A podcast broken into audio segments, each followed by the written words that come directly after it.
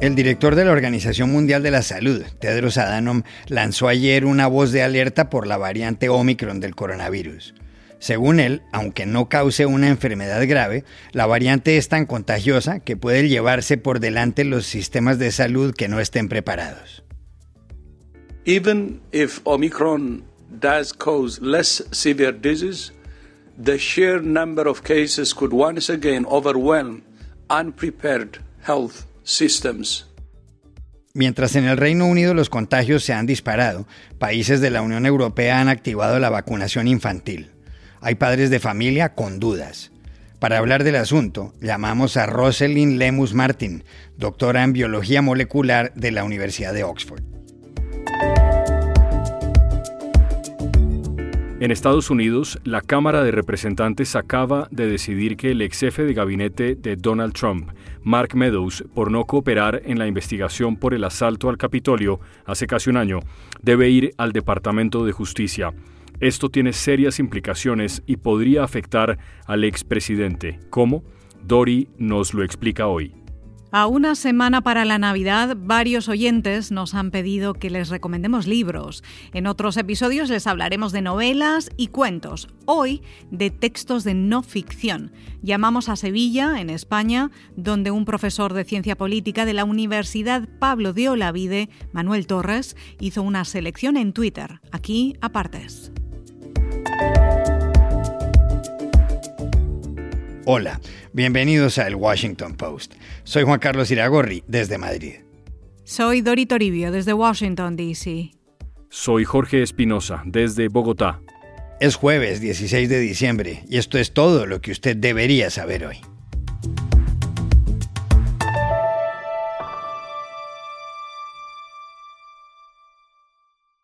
La pandemia del coronavirus sigue en pie. La enfermedad, que ha contagiado a 270 millones de personas en todo el mundo y causado 5 millones 300 mil fallecimientos, avanza ahora con la variante Omicron. En el Reino Unido la situación es grave. Hay 78.000 contagios diarios, el doble que la semana pasada. Y los hospitales deben enviar a hoteles y residencias a los pacientes de otros males y poca gravedad. Ayer mismo, el primer ministro británico Boris Johnson dijo que se están administrando vacunas en hospitales, farmacias, centros comerciales y en estadios como Stamford Bridge y Wembley.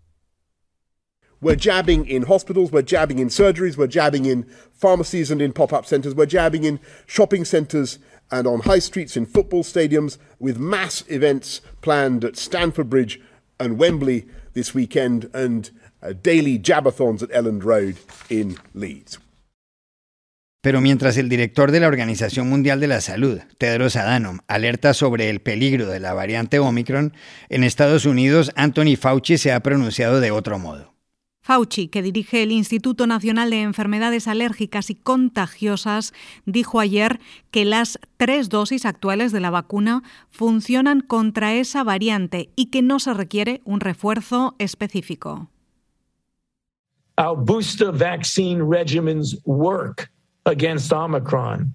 At this point, there is no need for a variant specific booster. En cualquier caso, para luchar contra la enfermedad, la Unión Europea continúa con sus jornadas de vacunación. Hasta ahora ha inmunizado al 67% de sus habitantes. En Alemania ha habido dificultades. Un grupo de ultraderecha que se opone a las vacunas debió ser desmantelado ayer por la policía en Dresde. Hablaba de asesinar al ministro regional de Sajonia, Michael Kretschmer. Entre tanto, en varios países europeos como Austria, Dinamarca, España, Grecia y Hungría, así como en zonas de Alemania, comenzó ayer la vacunación de los niños mayores de 5 años. En algunas ocasiones deben enfrentarse a inconvenientes, Dori, y es que hay padres de familia que no quieren vacunar a sus hijos por temor a que sufran efectos secundarios. Ese fenómeno sucede también en Estados Unidos. Según una encuesta de la firma Axios Ipsos publicada este martes, el 42% de los padres de familia de ese país no quieren que sus hijos reciban la vacuna. ¿Qué implicaciones tiene esa posición de algunos padres? Se lo preguntamos ayer a Rosalind Lemus Martin, doctora en biología molecular de la Universidad de Oxford e investigadora del coronavirus. Es muy importante que los niños se vacunen. ¿Por qué? Porque los niños también se infectan con SARS-CoV-2. Los niños también se pueden enfermar de COVID-19 y además pueden contagiar y propagar el virus. Entonces, ¿qué es lo que sucede? La vacuna puede evitar que estos niños contagien y propaguen el virus, además de que sí, hay personas que piensan que la mayoría de los niños puede tener un COVID moderado. Eso es cierto, la mayoría de los niños lo puede tener moderado, pero sin duda uno de cada siete va a desarrollar un COVID persistente y algunos pueden llegar a desarrollar un síndrome multisistémico y algunos otros pueden fallecer. Entonces, ¿qué es lo que sucede? Em, la vacuna en realidad es segura, se estudió en casi 3.000 niños y además tiene un seguimiento de seis meses, entonces no tiene problemas de seguridad. Y ya se estudió que la miocarditis es más probable que se desarrolle después de un COVID-19 que después de la vacuna, en un rango de 1 a 10 niños por millón que se vacunan, que desarrollan miocarditis, comparado con 40 eh, eh, por millón que desarrollan miocarditis después de un COVID-19. Por eso la importancia de proteger a los niños contra COVID-19. Además de que los niños va a ser clave, vacunar a los niños va a ser clave para poder controlar la pandemia. Ha habido estudios epidemiológicos que demuestran que si no se vacuna a la población infantil y aparecen nuevas variantes, la pandemia no va a estar controlada. Entonces, por un lado, hay que protegerlos, proteger su salud y por el otro lado, evitar la aparición de nuevas variantes.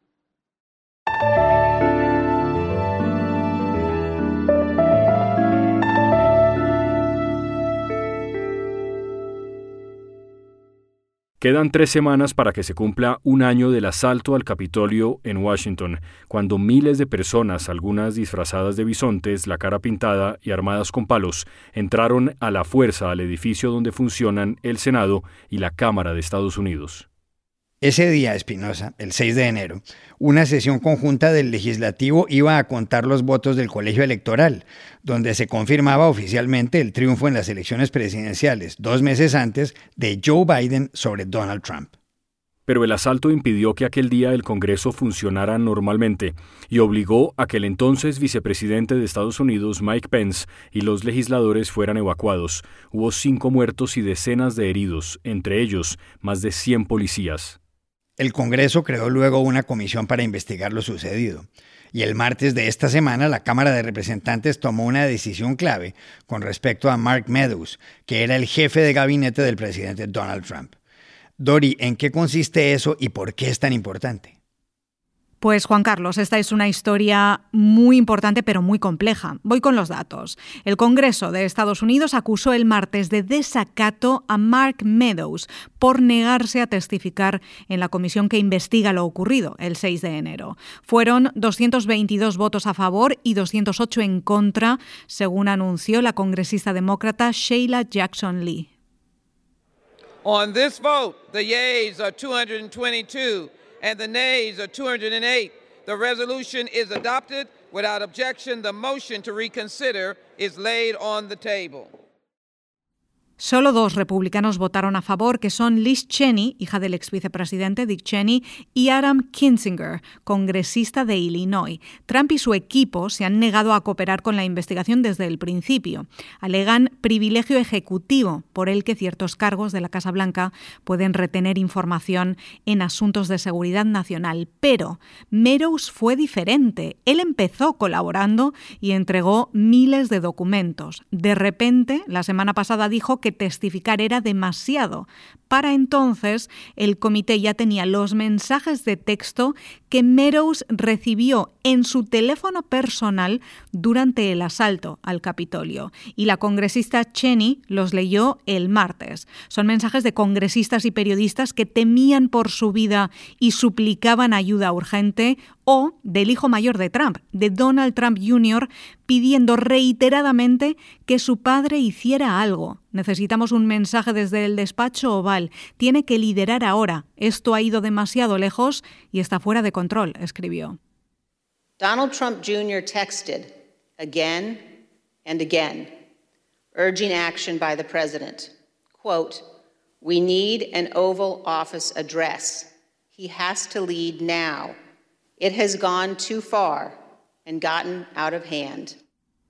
Cheney también leyó mensajes de presentadores de la televisión Fox News diciendo que Trump tenía que detener la violencia inmediatamente, algo muy diferente a lo que decían en público. Mark, el presidente necesita decirle a la gente que se vaya a casa, nos está haciendo daño a todos, está destruyendo su legado, escribió Laura Ingram.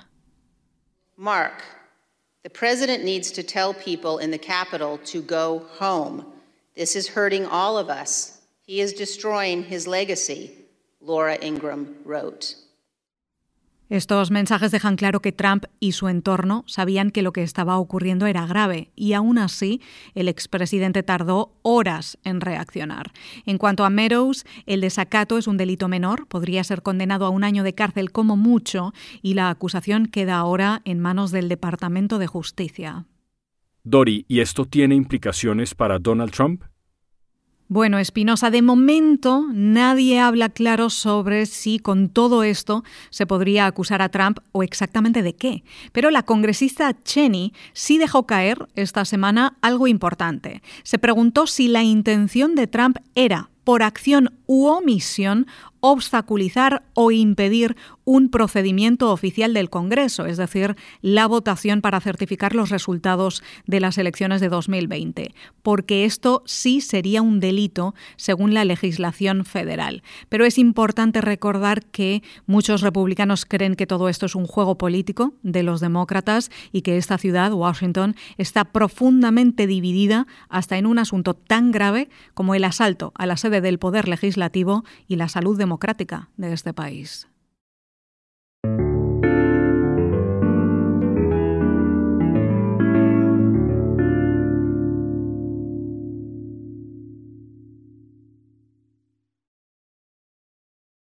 A estas alturas del año, cuando faltan solamente ocho días para la Navidad, muchas personas están buscando libros para regalar o, también hay que decirlo, para que le regalen. Por eso tienen tanto éxito, Espinosa, las selecciones de los mejores libros del año que publican varios medios de comunicación como este periódico, The Washington Post.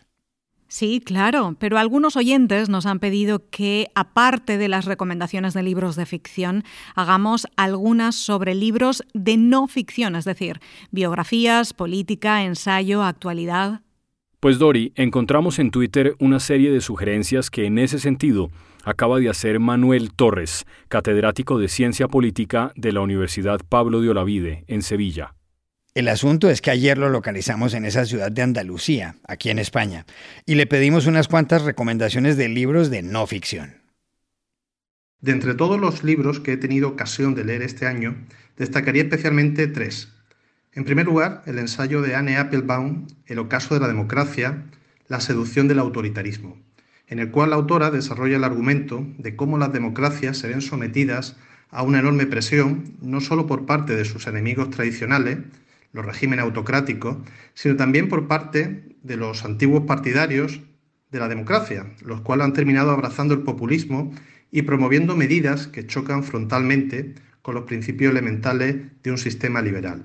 Una de las partes más sustanciosas de este libro es sin duda el relato que hace la propia, la propia autora de cómo sus antiguos amigos y compañeros del espectro conservador de Polonia terminan virando hacia estas posturas de carácter autoritario. En segundo lugar, recomendaría Manipulados, de Sira Frenkel y Cecilia Kant, que tiene como subtítulo La batalla de Facebook por la dominación mundial y que relata el ascenso y decadencia de esta importante red social, poniendo el énfasis en la responsabilidad con la cual esta compañía creció y se expandió a nivel planetario, sin prestar la necesaria atención a cuestiones básicas sobre cómo Facebook protegería la privacidad y la intimidad de sus usuarios y sobre todo las graves consecuencias que ha tenido esta red social en la expansión de discursos de odio y en la promoción de actitudes y comportamientos antidemocráticos. Y por último, me ha resultado especialmente útil el, gran, el libro El gran sueño de China, Tecnosocialismo y Capitalismo de Estado, de Claudio González, en el cual el autor centra su atención en la alianza del régimen comunista chino con la tecnología, en cuyo desarrollo no solo ha depositado gran parte de su esperanza de conseguir un futuro más próspero y un mayor poder a nivel internacional, sino también que ha encontrado un poderosísimo instrumento para asentar el régimen y protegerlo de sus enemigos internos y externos. El libro es una buena refutación de esa visión optimista, que entendía que la propagación de Internet terminaría socavando la dictadura a lo largo y ancho del planeta.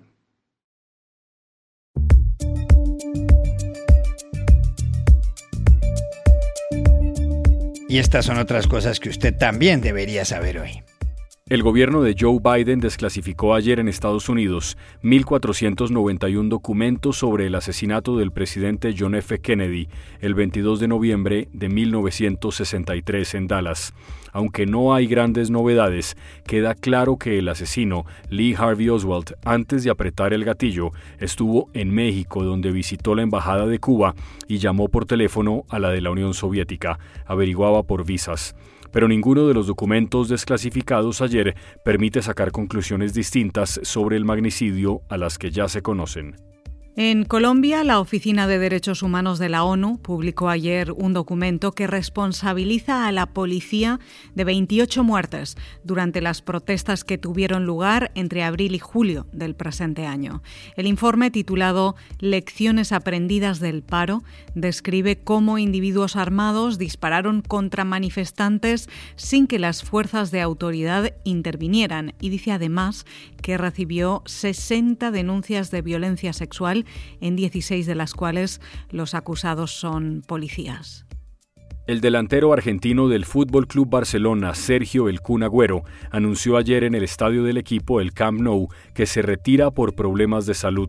Fue un momento emotivo. Bueno, nada, esta conferencia es, eh, para comunicarle que, bueno, he decidido dejar de jugar al, al fútbol.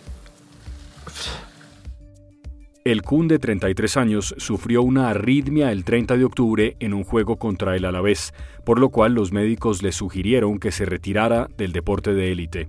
Agüero marcó 427 goles en su carrera, 260 de ellos en el Manchester City, donde obtuvo 15 títulos. Y aquí termina el episodio de hoy de El Washington Post, El Guapo. En la producción estuvo John F. Burnett. Por favor, cuídense mucho. Y pueden suscribirse a nuestro podcast en nuestro sitio web, elwashingtonpost.com, seguirnos en nuestra cuenta de Twitter, arroba el post, y también nos encontrarán en Facebook, buscando el Post Podcast. Chao, hasta la próxima.